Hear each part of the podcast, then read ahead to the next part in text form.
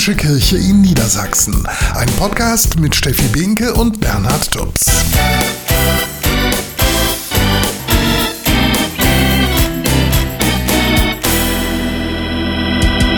Herzlich willkommen zu unserem Podcast Mitten im Leben und auch diesmal haben wir wieder einige tolle Themen für euch vorbereitet. Wir stellen beispielsweise ein neues Frauenhaus vor, das steht in Gifhorn. Das ist ein Haus der Caritas und dort können zwölf Frauen und bis zu 30 Kinder Schutz finden. Dann stellen wir euch ein ganz besonderes Projekt aus dem Bistum Osnabrück vor, nämlich den Durchkreuzer. Ein wohnmobilähnliches Fahrzeug, das auf ganz vielen verschiedenen Festivals in diesem Sommer aufkreuzt. Mitarbeiter des Bistums Osnabrück wollen auf den Festivals mit dem Publikum in Kontakt kommen. Ob es funktioniert, das erfahrt ihr bei uns. Einfach mal Danke sagen, das wollte der Hildesheimer Bischof Heiner Wilmer Sommer. Er hat nämlich alle Ehrenamtlichen im Bistum Hildesheim eingeladen. Diese Themen und noch viel mehr hört ihr bei uns in den kommenden 20 Minuten. Viel Spaß dabei.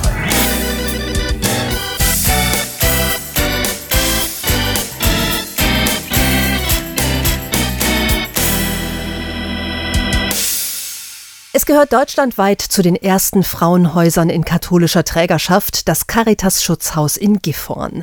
In den vergangenen 30 Jahren haben hier 1200 Frauen mit ihren Kindern Schutz gefunden. Schutz vor körperlicher, sexueller und seelischer Gewalt in der Familie. Doch auch im beschaulichen Kreis Gifhorn ist festzustellen, die Fälle häuslicher Gewalt nehmen zu. Das bestätigt auch die Leiterin des Schutzhauses Ulla Evers. 2011 gab es 110 Fälle und 2022 über 400. Und wir gehen davon aus, dass die Dunkelziffer um ein Vielfaches höher ist. Jede Frau kann sich in ihrer Not an uns wenden, damit sie unmittelbar Hilfe und Schutz erfährt und nicht weiter Gewalt erfährt. Freundlich, modern, einladend, so wirkt das neue Frauenhaus in Gifhorn. Das Haus bietet zwölf Frauen und bis zu 30 Kindern Platz. Das bisherige Caritas-Haus war nach 30 Jahren nicht mehr zweckentsprechend, erklärt Martin Wrassmann vom Vorstand der Caritas. Das Frauenhaus war zu klein. Wir hatten acht äh, Plätze für Frauen und vier für Kinder. Wenn eine Frau mit vier Kindern da war, war das Frauenhaus voll. Das heißt, wir haben in 30 Jahren fast nie eine Belegungsmöglichkeit mehr als 50 Prozent gehabt, weil die Konstellation der unterschiedlichen Familien so waren. Das Besondere, das Haus befindet sich mitten in der Stadt, versteckt sich also nicht wie früher hinter einer anonymen Adresse. Denn gänzliche Anonymität ist im Zeitalter von Internet und Smartphones ohnehin nicht möglich. Außerdem sollen sich die Frauen auch nicht länger in der Opferrolle sehen, sagt die Leiterin Ulla Evers. Wir halten sie nicht in der Rolle, sondern sagen hier, du, du kannst erhobenen Hauptes auch dieses Haus betreten, aber auch durch die Stadt gehen. Du musst dich nicht schämen. Du kannst stolz darauf sein, dass du diesen Schritt überhaupt gewagt hast, Hilfe und Unterstützung zu holen. Der Standort mitten in der Stadt macht es jeder Frau möglich, auf kurzen Wegen Wegen Behörden, Schulen, Kitas, Einkaufsmöglichkeiten und Ärzte zu erreichen. So lernen sie wieder auf eigenen Füßen zu stehen und können ihr Leben neu ordnen. Die Mitarbeiterinnen der Caritas stehen dabei beratend zur Seite, erklärt Sozialarbeiterin Kaja Herrmann. Also so, dass wir die Frauen jeden Tag sehen, mit ihnen persönlich sprechen, gucken, ob es ihnen gut geht, persönliche Anliegen besprechen, Briefe durchgehen, also den bürokratischen Teil, dass wir ihnen auch erklären, was bestimmte Begriffe bedeuten. Genau, so bringen wir denen so das alltägliche Leben dabei, selbstständig arbeiten zu können. Und obwohl die Adresse des neuen Schutzhauses öffentlich bekannt ist, kann sich jede Bewohnerin hier sicher fühlen, sagt Ulla Evers. Wenn sie hier ist, ist sie sicher. Und da lege ich auch meine Hand für ins Feuer. Und wenn dann aber Informationen kommen, wo wir merken, das ist nicht mehr so, dann werden wir aktiv. Oder eben wir besprechen das mit der Polizei. Das neue Caritas-Schutzhaus in Gifhorn ist ab morgen für Frauen in Not da.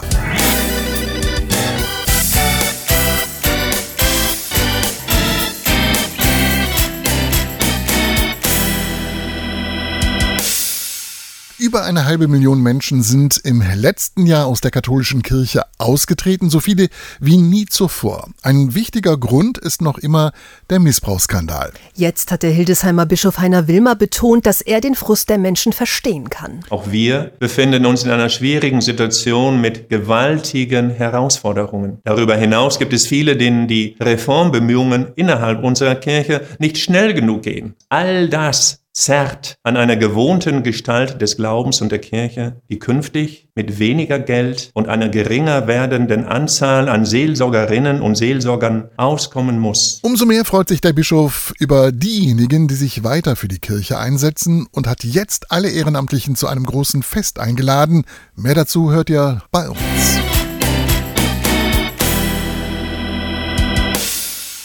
Einfach mal Danke sagen, das ist wichtig und nicht nur eine Frage des Anstands. Sich zu bedanken heißt auch, anzuerkennen und wertzuschätzen, was andere für uns tun. Zum Beispiel die vielen ehrenamtlichen Helferinnen und Helfer, die in kirchlichen Institutionen dafür sorgen, dass Bedürftige eine warme Mahlzeit bekommen. Speziell Sie, aber auch all die anderen, die während ihrer Freizeit dafür sorgen, dass in der Kirche alles rund läuft, hat der Hildesheimer Bischof Heiner Wilmer auf den Hildesheimer Domhof zu einem großen Dankeschön-Treffen eingeladen. Wir haben so wunderbare Menschen in unserem Bistum, die für andere da sind. Und es ist mir ein Herzenbedürfnis, einfach nur Danke zu sagen, sie alle mal zu drücken, alle mal zu umarmen und für sie zu beten. Und die Kirche wäre nichts ohne die Ehrenamtlichen. Das bestätigt auch Marie-Claire Ritter. Sie ist eine der nahezu 300 Gäste, die die Einladung des Bischofs angenommen haben. Zurzeit arbeitet sie während ihres freiwilligen sozialen Jahres beim Bistum Hildesheim mit Ehrenamtlichen zusammen, hat aber auch selber schon ehrenamtlich für die Kirche gearbeitet. Ohne die Ehrenamtlichen würde die Kirche nicht so funktionieren, wie sie heute funktioniert.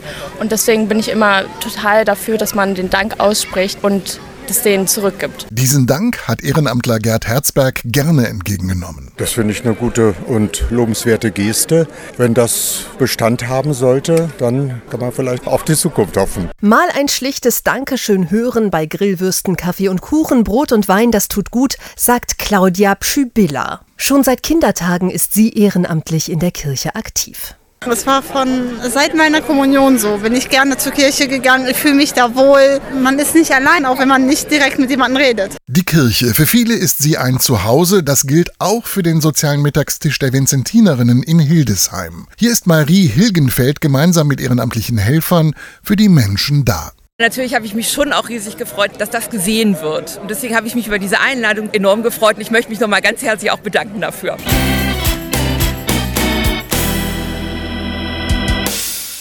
Wer in der Kirche Opfer von Missbrauch geworden ist, der bekommt von ihr Anerkennungszahlungen. Die Höhe der Summe orientiert sich dabei an vergleichbaren Summen staatlicher Gerichtsurteile. Zumindest sollte das so sein, denn kürzlich hat das Landgericht Köln entschieden, dass das Bistum einem Betroffenen 300.000 Euro Schmerzensgeld zahlen muss. Die unabhängige Kommission der Kirche hatte nur 25.000 Euro veranschlagt. Der Interventionsbeauftragte des Bistums Münster, Peter Frings, fordert deshalb, das ganze System der kirchlichen Anerkennungsleistungen muss jetzt auf den Prüfstand, auch weil Betroffene nicht erfahren, warum sie eine bestimmte Summe bekommen oder eben nicht. Also auf jeden Fall muss sich ändern die, die Transparenz. Betroffene müssen nachvollziehen können, warum sie bestimmte Beträge bekommen oder nicht. Das ist bisher ein großer Mangel. Das wird auch notwendig werden nach der Entscheidung in Köln, die ja nun zwölfmal höher ausgefallen ist als, als im Grundverfahren bei der Kommission. Zumindest eine Neuerung gibt es schon. Betroffene können Widerspruch einlegen, wenn sie mit der Höhe ihrer Zahlung nicht einverstanden sind. 600 Millionen Euro im Jahr. So viel zahlt der Staat in Deutschland an die beiden Kirchen. Doch das soll sich ändern, das wollen zumindest die Politiker und sie sind sich einig. Die Bundesregierung will diese Zahlungen über kurz oder lang einstellen. Jetzt hat aber eine Umfrage des evangelischen Pressedienstes ergeben, die große Mehrheit der Landesregierungen hat daran aktuell gar kein Interesse, denn keine Landesregierung hat genug Geld, um kurzfristig eine Ablösesumme zu zahlen. Die Kirchen selbst haben nichts dagegen, wenn sie bald keine Staatsleistungen mehr bekommen. Sie sagen aber, die Leistungen, die wir für den Staat erbringen, sind mindestens doppelt so hoch wie das Geld, das wir bekommen. Denn sie betreiben ja Schulen, Kitas, Krankenhäuser, Pflegedienste, Beratungsstellen, Entwicklungshilfe und so weiter und so weiter.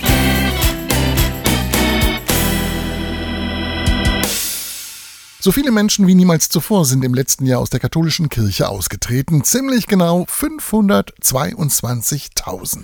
Dagegen ist 500 eine kleine Zahl, aber eine, die trotzdem Hoffnung macht. Über 500 Menschen wollen sich in zwei Wochen im Kongresszentrum in Hannover zur sogenannten Dennoch-Konferenz treffen. Dennoch, so heißt die Veranstaltung, weil die Teilnehmenden trotz aller Krisen in der Kirche bleiben und für sie eine neue Zukunftsperspektive entwickeln wollen. Die Konferenz ist ausgebucht. Das freut auch den Hildesheimer Bischof Heiner Wilmer, denn er ist davon überzeugt, die Kirche kann nur überleben, wenn sich genügend Menschen für sie einsetzen. Lasst uns nicht aufhören, neue Formen und Wege des Christseins auszuprobieren. Neue Segensorte entstehen, wenn wir es wollen und anpacken. Solche positiven Ansätze sowie deren Macherinnen und Macher werden wir in unserem Bistum engagiert fördern.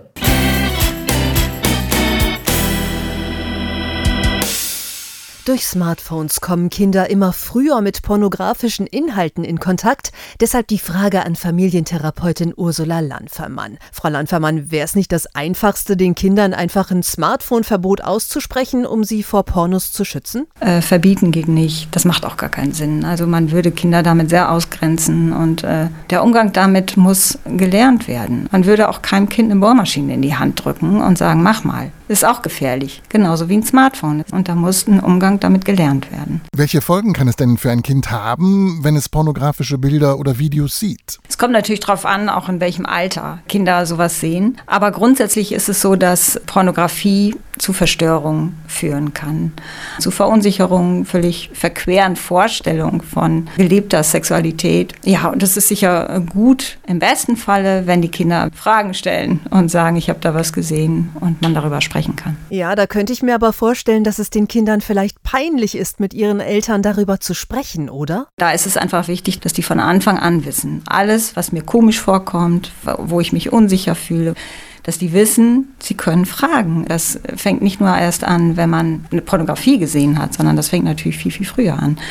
Dass sie nicht ausgelacht werden, dass sie nicht irgendwie vertröstet werden, egal mit welcher Frage sie kommen. Und dann geht das durchaus auch mit solchen Dingen. Sollten denn Eltern schon wirklich mit ihren ganz kleinen Kindern über Körperlichkeit und Sexualität sprechen? Über Körperlichkeit, über Sexualität, das sind ja Themen, die sowieso zur Erziehung gehören. Gibt es auch wunderbare Bücher dazu, wo man, das hilft oft sehr, auch mit kleinen Kindern schon darüber zu sprechen. Also, dass die schon sehr früh ruhig eine Vorstellung davon haben. Und zwar eine kindgerechte. Es gibt auch eine Scheide und es gibt einen Penis und das darf man benennen, das darf man sagen, das ist alles in Ordnung. Und dann geht das natürlich, mit denen auch darüber zu sprechen. Sagt Ursula Landfermann von der Caritas Erziehungsberatung in Fechter.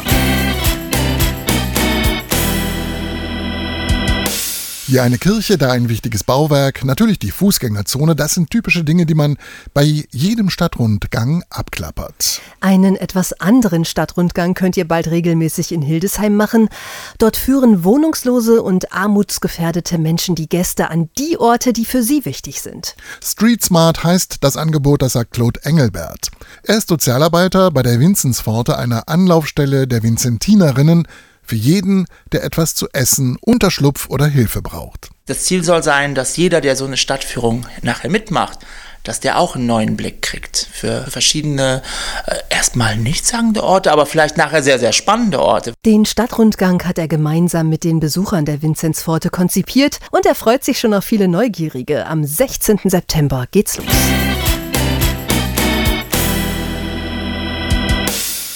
Sie kreuzen dort auf, wo Kirche am allerwenigsten erwartet wird. Junge Mitarbeiterinnen und Mitarbeiter des Bistums Osnabrück machen mit einem Wohnmobil-ähnlichen Fahrzeug auf Festivals, bei Veranstaltungen und Straßenfesten Station.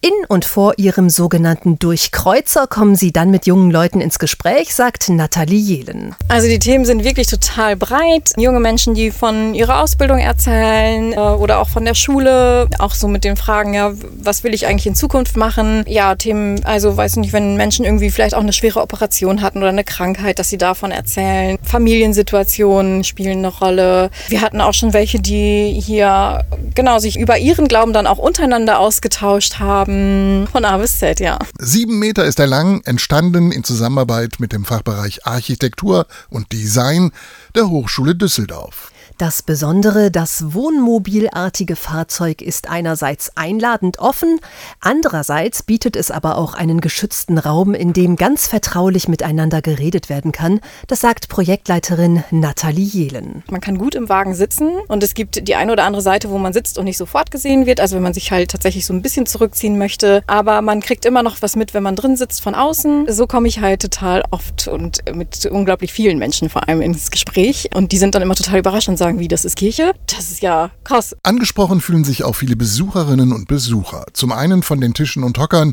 die schon vor dem Durchkreuzer zu einer Ruhepause einladen, aber auch vom schick gestalteten Innenraum und einer Deckenleuchte, die in Form eines Kreuzes erstrahlt. Ausruhen, das Handy aufladen oder einfach nur reden über Gott und die Welt. All das ist hier möglich. Voll cool. Wir haben ein bisschen gechillt, relaxed, unsere Handys aufgeladen. Ich finde das schön, dass man noch mit Leuten in Kontakt kommt über Gott und die Welt. Es ist ein schöner, ruhiger Rückzugsraum in dem ganzen Trubel, den einen hier das ganze Wochenende ja auch umgibt. Nette Leute, da passt alles ganz gut zusammen. Mit dem Durchkreuzer will die Kirche auf Festivals nicht nur für sich werben, sondern einfach nur für die Menschen da sein. Ein Angebot, das viele gerne annehmen, sagt Nathalie Jelen. Viele denken so, ja, okay, auf Festivals, den Menschen geht es doch gut, die haben Spaß, äh, die wollen Musik hören. Aber auch dort kommen auch Gedanken hoch, für die es nochmal einen Raum braucht. Von Tod von Angehörigen, Zukunftsfragen, Zukunftsängste, Kirche, wie sie dazu stehen, was sie glauben. Ja, also wirklich bunt und breit.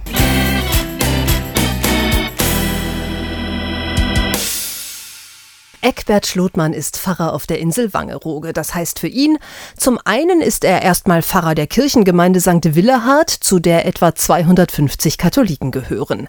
Dann ist er aber auch Seelsorger für die Besucher der Insel. Und das ist ein großer Unterschied zu einem Pfarrer auf dem Festland. Auf dem Festland weiß man ungefähr, wer kommt in die Gottesdienste hinein, man weiß, wer zur Gemeinde dazugehört. Hier ist das täglich anders. Dadurch, dass natürlich viele Urlauber kommen ähm, und wahrzunehmen, wer ist denn das gerade wohl, der jetzt gerade vor mir sitzt.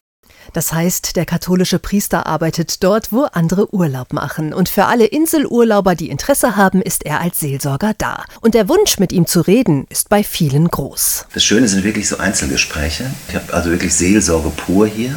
Ich glaube, für viele ist es immer gut, dass sie wissen, bei dem ist es gut aufgehoben den treffe ich nicht wieder, muss mir dann also nachher keine Gedanken mehr machen. Ein beruhigendes Gefühl. Da kann man seine Alltagsprobleme, die Belastungen in Ehe und Familie schon mal hemmungslos rauslassen. Und das tut gut. Aber auch Gespräche über Gott, Glauben, Zweifel und Hoffnung sind bei den Urlaubern gefragt. Denn die typische Inselatmosphäre fördert auch spirituelle Gedanken, weiß der Inselfahrer. Er ist davon überzeugt, dass Insel einfach nochmal den Reiz hat, sich ein Stückchen zu trennen vom Alltag und sich bewusst zu werden, hier kann ich nochmal neu auf die Suche gehen. Besonders beliebt sind die Wattwanderungen mit Pfarrer Schlotmann, der auch diplomierter Wattführer ist. Er gestaltet sie meditativ, stellt immer wieder einen Bezug vom Leben im Watt zu seinem und dem Alltag der Teilnehmenden her. Wenn ich als Wattführer mich orientieren muss, wie ist gerade das Wetter? Frage ich mich natürlich auch mal, wo ist meine Orientierung? Oder wenn ich die Spuren im Watt entdecke von den Tieren, welche Spuren hinterlasse ich in meinem Leben und welche würde ich gerne mal auch hinterlassen, wenn ich eines Tages von dieser Erde gehe? Doch nicht nur das Watt bezieht der Pfarrer in seine Urlauberseelsorge mit ein. Dass wir auf einer Insel leben, das wird immer wahrgenommen. Der Strand gehört immer auch zum Urlaubsprogramm dazu. Wir bieten viele Gottesdienste am Strand an. Das ist einfach normal, die Geräuschkulisse eine ganz andere. Sagt der Inselfahrer von Wangerooge, Eckbert Schlotmann.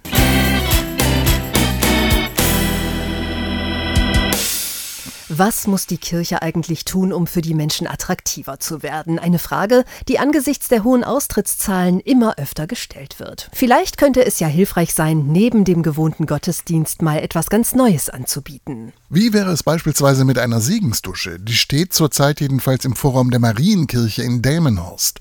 Doch aus der Dusche fließt kein Tropfen Wasser, erklärt Pastoralreferentin Marianne Ettrich. Man findet bei uns in der Marienkirche wirklich so eine Art Duschkabine vor und wenn man sich dann traut hineinzugehen, wird man überrascht, das Licht geht an und dann bekommt man Segenssprüche zugesprochen, die uns einfach gut tun und unser Herz erwärmen. Aus einem kleinen Lautsprecher erklingen wohltuende Worte, die Trost und Kraft spenden. Und wer könnte einen solchen Zuspruch nicht gebrauchen, gerade in Zeiten täglicher Schlagzeilen von Krieg und Naturkatastrophen oder aktuell erlebter ganz persönlicher Schicksalsschläge. Auch wenn der Anblick Blick einer Duschkabine in einer katholischen Kirche vielleicht sicher zunächst einmal irritiert. Aber die Leute sind gespannt und lassen sich auf etwas ein, was sie sich sonst vielleicht gar nicht angehört hätten. Andere kommen gezielt in die Kirche, um zu gucken, was soll das denn sein? Und werden dann überrascht und freuen sich, was es ist ein neuer Zugang vielleicht, äh, sich auf solche biblischen Worte einzulassen. Pastoralreferentin Marianne Ettrich hatte die Idee, in der Sommerzeit diese kirchliche Segensdusche aufzubauen. Und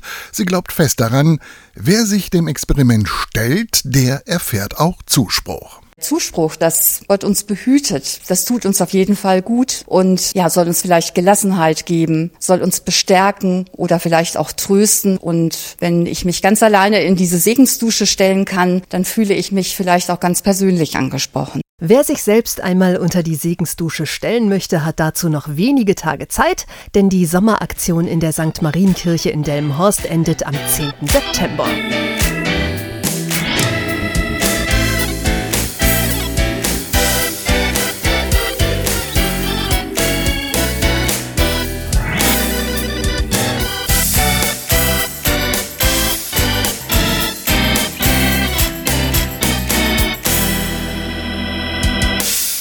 Sie machen nicht die Masse aus, aber in so manchen Haushalten liegen noch immer welche ganz unten in einer Schublade. Alte D-Mark-Scheine und Münzen, ja, und die Bundesbank schätzt sogar, dass auch über 20 Jahre nach der Euro-Umstellung etwa 12 Milliarden Mark noch nicht in Euro gewechselt wurden, obwohl das noch möglich ist. Man kann auch Gutes mit dem alten Geld tun. Vor ziemlich genau 20 Jahren ist so im Oldenburger Land der Caritas Sozialfonds Weihbischof Freiherr von Twickel entstanden. Das sagt Geschäftsführer Konstantin Riemann. Es ist denn so dazu gekommen, dass wir in den Banken verschiedene Spendenboxen aufgestellt haben. Und wenn Menschen dann D-Mark in Euro umgetauscht haben, haben sie häufig nicht alles umgetauscht, sondern haben auch einiges von ihren Münzen und auch von den kleineren D-Mark-Scheinen zumindest in die Spendenboxen getan. Und das ist sozusagen der Grundstock, auf dem die Stiftung gegründet wurde. Mittlerweile hat die Stiftung 150.000 Euro für soziale Zwecke ausgeschüttet, vor allem für Familien. Denn die Stiftung hat zwei Ziele. Familien in Notsituationen helfen und Präventionsarbeit leisten.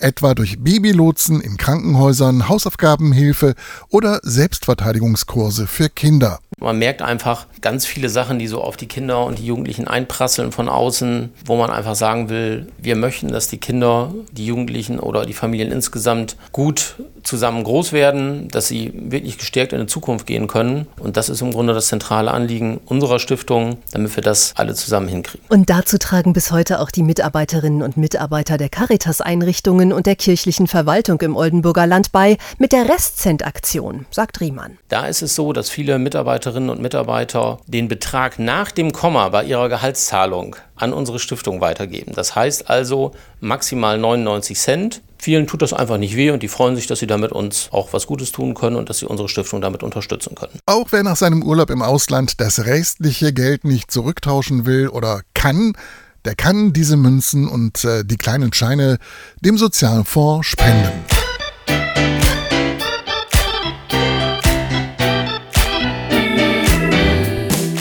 Das war unser Podcast. Wir sagen Danke fürs Zuhören und freuen uns schon auf das nächste Mal.